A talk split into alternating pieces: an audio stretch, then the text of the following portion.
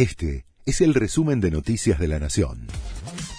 La Nación presenta los títulos del viernes 3 de febrero de 2023. Relanzan precios justos con aumentos mensuales de 3,2%.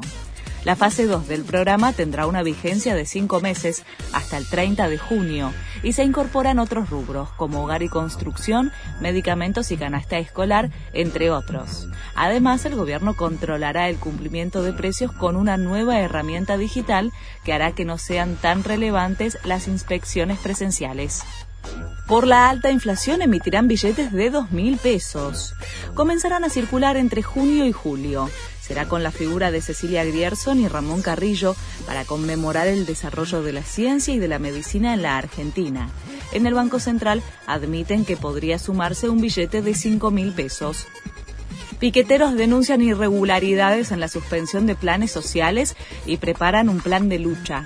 Las organizaciones sociales denuncian que muchos beneficiarios fueron dados de baja pese a haber realizado el trámite en tiempo y forma. Hoy anuncian nuevas medidas de fuerza. No se descartan movilizaciones con acampe.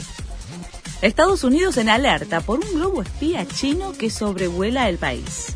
El Departamento de Defensa tomó la decisión de no derribar el aparato debido a los riesgos potenciales para las personas en tierra.